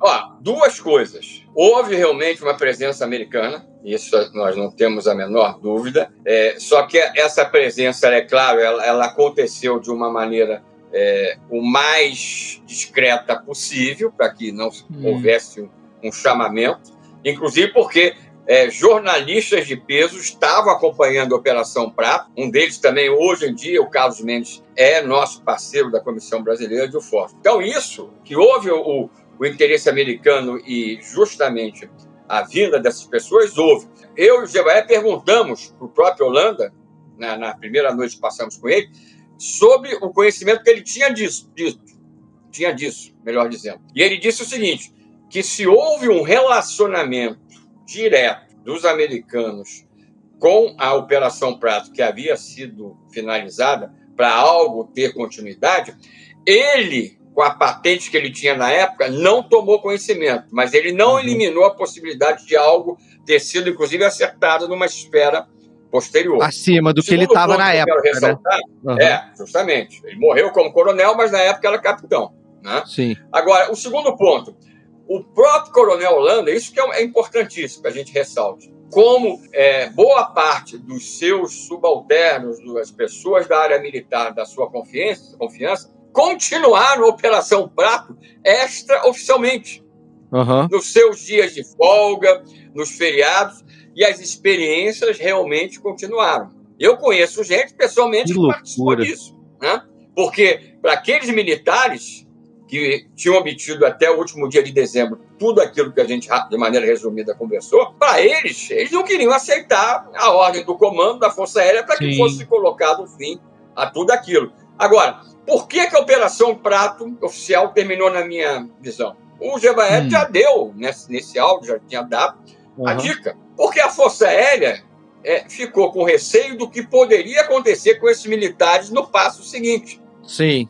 Porque Oficialmente, o Holanda via esses objetos, um grupo dele fotografava, filmava. Dois apareceram dentro da casa dele, já no mês de janeiro, mas isso já foi logo, é, posteriormente, poucos dias ao, ao fim da operação. Uhum. Existe uma suspeita, na, na, que agora eu coloco, aí foi uma coisa que eu tive a chance de conversar com o próprio Holanda, e um outro fólogo amigo nosso na época, pinólogo, Mário Rangel, que hoje já está afastado devido à idade da ufologia. O Mário Rangel ele foi almoçar no dia 7 de setembro de 97, junto com a Holanda. Ambos seriam conferencistas meus no tal evento. E uhum. o Holanda, então, começando a conversar, porque, como eu falei, a Operação Prato não esgota no final de semana, que eu já passamos, né? O que aconteceu? O Holanda, nesse almoço, prévio, antes da tal conferência pública, na entrevista pública que eu fiz com ele, ele come, começou a passar detalhes que apareciam até nas filmagens e fotos que ele não se lembrava de terem vivenciado, como se eles tivessem parte da memória deles é, bloqueada. Então, nós estávamos marcando uma hipnose regressiva com o próprio Holanda, que seria feito por esse hipnólogo de São Paulo, que eu citei o nome. Nós iríamos nos encontrar novamente no Rio, uhum. poucas semanas depois, porque havia uma grande suspeita de que não só o Holanda, mas os seus comandados poderiam tido a chance de entrar dentro até dessa nave maior de 100 metros. Que foi citada maior. pelo Gevaer. Que loucura isso. Justamente, né? Que loucura. Então, é, eu não tenho a menor dúvida, a Força Aérea encerrou, primeiro porque ela já sabia do que se tratava, passou a saber. Segundo, porque ela temeu aquilo que poderia ainda acontecer com seus comandados, dentro dessa experiência de contato que estava se ampliando. Peti, então. Você pode ficar mais um tempinho com a gente pra gente ler umas perguntas aqui? Tá muito apertado o teu tempo? Prazer. Bom prazer. prazer. Excellent. Nosso querido Malvi. Malvi, puxa lá pela ordem. Isso, bonito aí, ó. Ioná Sabino. Isso, vamos lá. Ioná Sabino fez um super chat pra gente aqui. Ioná, muito obrigado. Ela pergunta aqui para o Petit se ele está acompanhando as notícias lá dos Estados Unidos sobre os UFOs, a história toda com o David Grush, qual é a sua opinião sobre isso? E também uma palhinha sobre aquelas coletivas lá do alienígena no México. se, é, se, é, bolo, não é bolo. Uma coisa de cada vez. É, perfeito. São, são, são, duas coisas bem diferentes. Ah, em relação é, aos Estados Unidos, é. a gente está acompanhando desde o início, desde o início. Fizemos vários eventos aqui é, no, no Rio, em São Paulo, presenciais apresentando todos os detalhes é, do próprio David Grush e outros militares. Eu não tenho a menor dúvida que vivemos também nos Estados Unidos um processo de desacobertamento forçado hum. a partir de militares que estiveram lá dentro desses projetos secretos, como o próprio David Grush, é, que estão abrindo o jogo sobre queda de naves, recolhimento de seres. E o próprio David Grush fala o quê? Entre outras coisas, que o governo americano tem acordos com os principais países do Ocidente, Sim. até para retirada ou recolhimento de naves acidentadas. E nós sabemos que no caso Varginha foi isso que aconteceu. Eles vieram Exatamente. e levaram de. Perfeito. É, né? Muito obrigado. O David Grush faz referência a isso. Né? Agora, Total. em relação a, a, ao México, o que, que, a gente pode dizer? Em relação às múmias dos supostos ETs... É. Né? Vamos combinar que o Malsan é, é, é tem, tem uma, uma, reputação meio, meio complicada. Ele é vamos, é meio farofeiro. Perfeito. Ele, ele, ele, é um jornal... Ele certamente é o jornalista, reparem o que eu vou falar, no mundo que mais divulga ufologia. Só que uma boa parte daquilo que ele. Ele tem um programa semanal no México de TV, é, desde a época praticamente que eu comecei na ufologia publicamente em 79, né? pouco tempo depois. Então, eu já vi materiais tem que colorir um pouco a ufologia extremamente sérios, extremamente sérios que o Malsan divulgou. Mas já vi coisas que realmente é quase que uma criança não fazia divulgação. Né?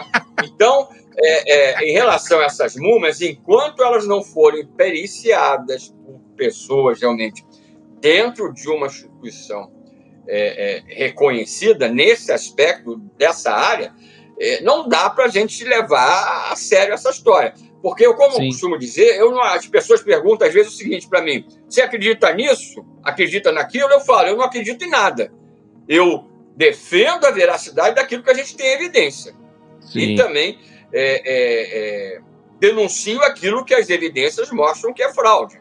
No caso, infelizmente, dessas múmias lá do hum. México, não são as primeiras que o Malsan surgiu. Sim, não são. É, não é de outras. agora. E você, que já você... caíram também no descrédito. Né? Você é claro contempla... que eu gostaria de poder dizer. é claro que eu Petit, gostaria você... de dizer que não é um texto, mas eu não posso. Você diria que essa história do México poderia ser uma coisa arquitetada para justamente jogar ali uma fazer uma campanhazinha de desinformação, da mesma forma que o, o David Gross está lá fazendo revelações sérias, com documentação, com o devido processo legal, e aí é, surge lá essa questão das múmias do, do México. Você acha que foi só uma, um ataque de oportunidade dos caras, como você falou, que são farofeiros mesmo, que ele é farofeiro, ou pode haver uma movimentação por trás de tentar associar tudo que é ufologia a coisa engraçada, palhaçada e tal? Não, nesse caso eu, eu não acredito nisso. Eu não tá. vi nenhuma evidência que isso seja uma armação é, é, planejada para tirar a importância, por exemplo, do que tá, está acontecendo é, nos Estados é, Unidos. Eu não acho. É. Eu acho que é uma tá. coisa dentro de uma oportunidade que surgiu e que e... o Malsan resolveu investir na divulgação disso. A única Perfeito. coisa em comum é que essa coisa do México aconteceu inicialmente dentro, é, justamente, é, do Congresso mexicano, como lá nos Estados Unidos. A única sim, semelhança sim, sim. seria isso. Beleza. Beleza. Tá. Agora, o Malve, bota aí o Cassinão na tela aí pra gente aí. Vamos lá, temos o Cassinão aqui perguntando pro Petit. Na sua opinião, Petit, pergunta o Cassinão, por que os fenômenos ufológicos tendem a acontecer em alguns locais com maior frequência, em certas regiões, assim, é, de, com mais frequência? Você acha que existe algo especial nessas regiões ou é uma questão de falta de observação dos outros que ocorrem? Não, com certeza é, eles têm interesses em regiões específicas, sejam aqui hum. no território brasileiro ou no exterior. Essas regiões são tidas como áreas de incidência ou janelas. A área da Serra da Beleza é um dos destaques mundialmente, essa que eu acabei indo morar para investigar. Agora, cada região dessa pode ter um, um atrativo diferente. Ou seja, é, esses objetos estão sendo e continuam sendo vistos muitas vezes de maneira mais intensa nesses pontos, porque certamente esses seres encontraram ali alguma coisa de importante para eles. Isso aí não tenho a menor dúvida. Não é uma questão simplesmente de, de nós termos pessoas ou não em determinadas áreas investigando. O que acontece é que muitas vezes você tem outras áreas de incidência que você ainda não tem a, a visão da amplitude do que está acontecendo. Aí sim, Entendi. porque não existiu nenhum ufólogo de peso ou com algum grupo que tenha ido para lá realmente verificar. Eu mesmo nunca tinha visto um UFO na minha vida, até que eu fui bater na Serra da Beleza para no interior do estado do Rio para investigar aquilo que chegava até mim no Rio em termos de depoimentos. Eu estive em outros locais que eu não pude é, endossar essa, essa visão. Na Serra da Beleza, em Conservatório de Santa Isabel do Rio Preto, sim. Excelente. Excelente. 3D, Bota vamos o Bruno lá. aí. Bruno, Bruno Aragon. Bruno Aragon fez um superchat muito bacana, nosso agente especial, e pergunta: houve aparições e acontecimentos com as mesmas características da Operação Prato em outros países em épocas diferentes, Petit? Olha, dentro de uma perspectiva de, de, grandes ondas de aparições envolvendo, que acabaram envolvendo militares, isso aconteceu na Bélgica, aconteceu hum. várias vezes nos Estados Unidos, aconteceu no mundo é inteiro. Mesmo? Particular da projeção desses raios algo que pudesse realmente ser tido como sério, documentado ou não. A gente tem uma, uma, uma, presença especial aqui que a galera do. do, do, do vem, vem aqui. É, a gente tem uma aqui. audiência aqui. A gente nos... tem uma audiência aqui, Petit, mas que a galera que está nos assistindo agora gosta muito. A Atena aqui, ó. Nossa quer te fazer a nossa amiga aqui, nossa agente aqui, quer te fazer uma pergunta. Na verdade, assim, Prazer. são duas perguntas e um adendo para ver se faz sentido. Vou primeiro do tic-tac. Você falou que é, na, na esquadrilha os OVNIs já sabiam o movimento é, que os pilotos iam fazer. Isso parece que ocorreu também no evento do Tic Tac.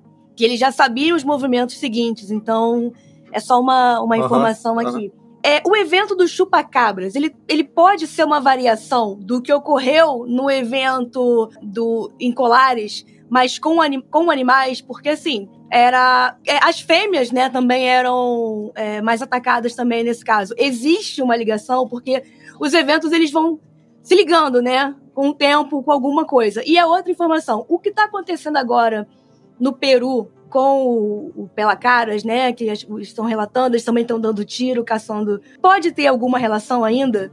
Porque ali, bom, é na região amazônica. Pode ter uma relação, pode ser uma extensão do que aconteceu com a Operação Prato, que nunca talvez tenha parado de acontecer naquela região. Olha já aí. que alguns indígenas, inclusive, já registraram, né, ter sofrido alguns ataques também. É, vou começar pelo final. O, o que acontece? É, eu tenho acompanhado dentro, é claro, das possibilidades nossas, à distância isso que ela acabou de dizer. É, eu não descartaria uma possível ligação. Eu só acho que até o momento o aspecto já conseguido de documentação, aí documentação que eu estou falando não é, não é questão só de foto e vídeo. Documentação, é, é registro, depoimentos, é, o aspecto da credibilidade é, é, das pessoas, no sentido, quando eu falo credibilidade da pessoa, não é só se a pessoa está mentindo ou, ou, falando a verdade, é questão das pessoas terem conhecimento para poder entender aquilo que vai ser passado para os ufólogos. Existem casos que a gente chama de falta de informação. Isso pode servir para uma foto, vídeo ou um depoimento. Eu não, no momento, eu não faria e, e não defendo essa realidade de ligação, mas também não posso descartar, nesse caso, a última colocação da nossa amiga. Em relação à questão do, do chamado chupacabra, que também é uma coisa ligada ao México, de, dentro de uma origem, né, da América Central principalmente, eu tenho um grande amigo, Carlos Machado, também nosso parceiro da Comissão Brasileira de Ufólogos, foi conferencista meu em vários eventos no passado, ele fez um trabalho é, é, monumental sobre ocorrências desse tipo no Brasil. No Brasil. Uhum. Agora, eu não diria, eu não sou daqueles que estou convencido que chupa-cabra teria alguma coisa a ver diretamente com aquilo que aconteceu na Operação Prato ou até com questões ufológicas. Pode ter uma outra origem insuspeita ainda, ou que pelo menos a gente não possa declinar é. de uma maneira objetiva. Criptozoologia.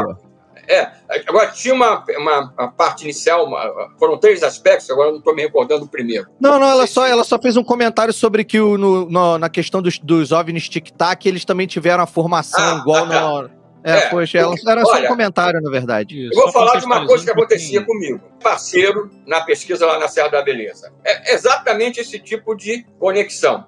Que eh, ninguém precisa falar com você, mas eles estão conectados. Quando nós começamos a bater as fotos, sempre com a câmera, as câmeras em tripés, para fazer fotos com exposição prolongada, isso a partir é, da segunda metade da década de 80, bastava é, eu ou o Denilson de Andrade Lima, esse grande parceiro meu na investigação lá, apertar o disparador para fazer a foto com exposição prolongada, que o objeto que podia estar, tá a, estar se movimentando na horizontal ele subia, descia, variava o brilho, às vezes retrocedia, isso tudo ficava registrado na chapa fotográfica após a revelação. Ou seja, eles sabiam exatamente aquilo que a gente estava fazendo lá e até quando iniciávamos esse processo fotográfico. É o mesmo tipo de ligação que aconteceu com a Força Aérea, aconteceu com a Força Aérea em maio de 86, aconteceu na Operação Prato. É, eles têm esse controle, esse tipo de, de, de percepção para, é, vamos dizer assim, poderem até interagirem dentro de, do conhecimento daquilo que nós estamos fazendo. Então, essa história que foi mencionada é, seria mais um outro detalhe desse tipo de, de possibilidade. Excelente. Temos aí, ó. Temos muitos, a galera tá Pisigão. tá animadaça aqui. Vamos lá, mais um do Pisigão. Pisigão. Rapaz, o cara tá deixando o décimo terceiro. Outro é o Cassinão. Cassinão. Confunde os zão. É, são muitos zão. Achei que o cara tava deixando o décimo terceiro dele aqui com o Bunker X. Boa noite, diz o Pisigão. Gostaria de saber se as vítimas do fenômeno chupa-chupa, né, da Operação Prato, tiveram mais algum contato futuro com esses OVNIs, se voltaram em algum momento, ou se a gente não tem ideia se isso aconteceu, Petit. Perfeito. Olha, é, é, várias pessoas tiveram, na época, várias experiências. Não é que elas foram, vamos colocar, alvejadas pelos raios várias vezes, mas tiveram a chance de ou passar pelo, pelo contato com os raios e já tinham visto antes os UFOs ou viram depois na época. Mas parece ah, tá. que essas pessoas que passaram por esse processo, o único objetivo da experiência era realmente a, a coleta Coletar. de material. É. Agora, o que eu posso dizer é o seguinte: é, quem é abduzido, em termos gerais, pelo mundo afora, é, para começar, não é abduzido, pelo menos na maior parte das vezes, dos casos, uma única vez. A pessoa geralmente é. tem contato desde a infância e vai ter até, vamos uhum. colocar assim, morrer. Aí já é outro tipo de experiência que não se aplica à história lá, Sim. justamente de, de colares e regiões é, circunvizinhas, né? Muito bacana. Bota o Bruno aí agora, Malve. Vamos lá. Não, ah, é, tem o Reig. Obrigado aí, Reig. Um abraço para você. O Reig falou que tá na Operação Lava, Lava Prata aí. Enquanto tá acompanhando. Bora, bota o Bruno aí. Vamos lá, o Brunão pergunta o seguinte aqui, ó. Os acontecimentos da Ilha do Caranguejo foram investigados também junto à Operação Petit. É verdade que essa ilha é protegida pela aeronáutica e que existem formações estranhas de pedras no local? Olha, é, é, é, essa é uma, é uma ilha, é, vamos dizer assim, que não é das mais comuns, tá? Mas o, o, o caso mais, é, é, vamos dizer assim, divulgado envolvendo essa ilha, no litoral do estado do Maranhão, foi o caso que envolveu realmente fatalidade, caso que a Força Aérea investigou. Só que a Força Aérea, esse caso, é, é um caso que antecedeu a Operação Prato. Antecedeu, mas foi sim, investigado sim. pela. Foi inclusive onde teve uma morte, né? Foi o único que é, teve morte né, envolvida, se não me engano, é, não é isso? Justamente. É, é, os pescadores ficaram queimados, né? houve uma vítima realmente. Agora, o, o, o, o Coronel Holanda, ele coloca essa história lá do, da Ilha do Caranguejo, esse caso, como ficou conhecido mundialmente, como uma coisa dentro de uma grande interrogação. Ele, ele não tem aquele convencimento que aquilo, por exemplo, não tinha que pudesse ser, não pudesse ter sido um raio que atingiu a embarcação. Entendi. É, essa era a colocação dele. Então, eu escrevi ah. sobre esse caso no meu livro é, UFOS, Arquivo Confidencial não, Confidencial, não tinha como escrever, procurei obter todas as informações, mas nesse caso eu não tenho aquela convicção, é, mesmo hoje, de que houve realmente um envolvimento ufológico. Mas no meio daquela confusão toda que também acontecia no Maranhão, né, é, que se agravou é, a partir do segundo semestre, é, isso tudo, evidentemente, passou a ter uma, uma interação, pelo menos na cabeça das pessoas, como uma possibilidade. Eu não vou negar essa possibilidade, mas eu acho que isso aí não está estabelecido, ufologicamente falando, dessa ligação, como outros tantos casos reais que a gente não tem a menor dúvida que você teria o contexto ufológico por trás. Excelente, né? excelente. Nós temos então uma última. Uma última pergunta aqui para poder liberar também. Já prendemos o Petit aqui um tempão. Né? Isso aí. Tá, é, Malvi, reduzido aqui. Bota a pergunta do Felipe Leite, que é recentemente é, é, houve relatos, né? Ele escreveu o Vero. Houve relatos. Vamos lá então, Filipão. Pergunta aqui, ó. Recentemente houve relatos trazidos à tona pelo Rony Werner sobre casos similares ao chupa-chupa. O Marcos está sabendo desses casos recentes? O que, que ele pensa sobre? Olha, eu, eu conheço o Rony, eu conheci o Rony, é, ele até um pouco tempo atrás ele fazia parte da revista UFO, hoje não, não faz mais. Uhum. Ele, eu estive com ele num congresso, pessoalmente da UFO, que ele ainda foi conferencista é, poucos meses antes até do falecimento do Gebaé no ano passado, no evento da UFO. Agora, é, eu não vi, eu, ele fez um trabalho bastante importante, justamente em relação aos índios, dentro hum. de determinado tipo de aspecto é, de contato. Mas eu não relaciono esse trabalho dele, pelo menos é a minha visão, com nada que pudesse é, é, ter ocorrido dentro da Operação Prato. A coisa mais importante, que aí você pode pensar assim num relacionamento, mas no outro sentido, é que ele correu atrás de documentação oficial dentro do governo brasileiro sobre esses fatos. Isso realmente ele é, correu e conseguiu sucesso né, é, dentro desse tipo de perspectiva. Mas eu não junto uma coisa com a outra. Por exemplo, esses casos que ele levantou, com a Operação Prato ou qualquer coisa parecida. Né? Pô, muito bacana. Excellent. Bom, eu gostaria, né, em nome do, do Bunker, em nosso nome, agradecer imensamente a sua presença aqui com a gente. Foi uma entrevista enriquecedora. Tenho certeza que a nossa audiência que está ouvindo agora gostou e que vai ver isso gravado no, no, na noite de no dia de Natal, né? No, no, almoço de Natal. No almoço, no jantar, onde você quiser no Natal, vocês estiveram aqui com a gente, porque vocês são agentes especiais é do Bunker X. É, eu gostaria tá até, conforme eu, eu, eu, eu coloquei no início, a gente mostrou a capa é, eu tenho, como vocês mesmos falaram, é 14 livros e estamos na iminência de lançar o, o, o décimo é, eu, Mas eu, eu estava para fazer a ponte aí do seu jabá, justamente. Eu quero saber, o pessoal está é, perguntando como é que a gente compra. Eu vou dar o meu WhatsApp, que é o meu contato principal. Que, por que, que a gente está fazendo questão agora de. fez questão junto com a UFO de lançar esse, esse PDF, é, esse e-book é, do meu livro, já editado antes da pandemia, sobre o caso Varginha? Porque Dentro desse livro, vocês vão encontrar informações realmente importantíssimas para entender o que a própria revista UF e a Comissão Brasileira de Ufólogos é, está fazendo nesse momento para gerar até um processo de busca de explodir o acobertamento do caso ah. Varginha nesse ano que eh, nós vamos eh, ter início agora do, dentro de poucos dias. Então, o meu contato, é, inclusive que serve não só para obtenção do livro, é, mas também para saberem dos nossos eventos é, e dos nossos próximos lançamentos, o, é o WhatsApp DDD 21 995. Tá. Peraí, DDD 21 21 995 995 84 10 84 14. 10 10 14. Ó, galera, tá no tá, tá no post tanto do vídeo quanto do áudio, tá? Vai estar tá no post esse WhatsApp aí para quem tiver interessado. E o teu canal de YouTube, qual é? É Marco Petit. Marco Petit, né? Vocês encontram é, até é, algumas dessas entrevistas sobre as quais nós conversamos é, estão lá também. Excelente. Inclusive a, a palestra do Coronel Irangê Holanda, é, poucas semanas antes do, do seu falecimento que eu fiz menção. Sim, é muito rico, cara, seu canal. Você trouxe riqueza para o Bunker X. Agradeço aqui, os dois Afonso te agradecendo. A audiência está super feliz aqui. Trocentas mil perguntas, fizemos uma seleção aqui, não é verdade? E a gente espera que você Isso volte aí. aqui, outras oportunidades para falar mais do seu trabalho, outros assuntos.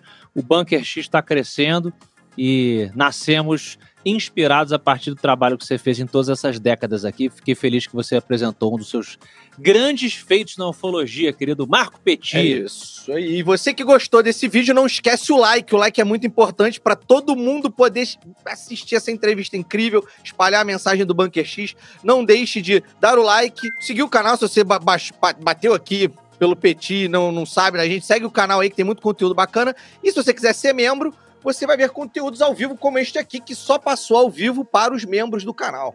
Exatamente. Agradeço Isso. muito a oportunidade a todos que nos acompanharam hoje e que vão ver até a, a gravação aí, eh, seja lá quando for. Né? Importante Excelente. que fiquem ligados no canal, fiquem ligados nesse assunto que vai ter um processo de transformação muito grande, principalmente a partir desse ano que vai começar. Perfeito encerramento, querido Petit. E vocês estão conosco, então, até a semana que vem, aonde, 3D?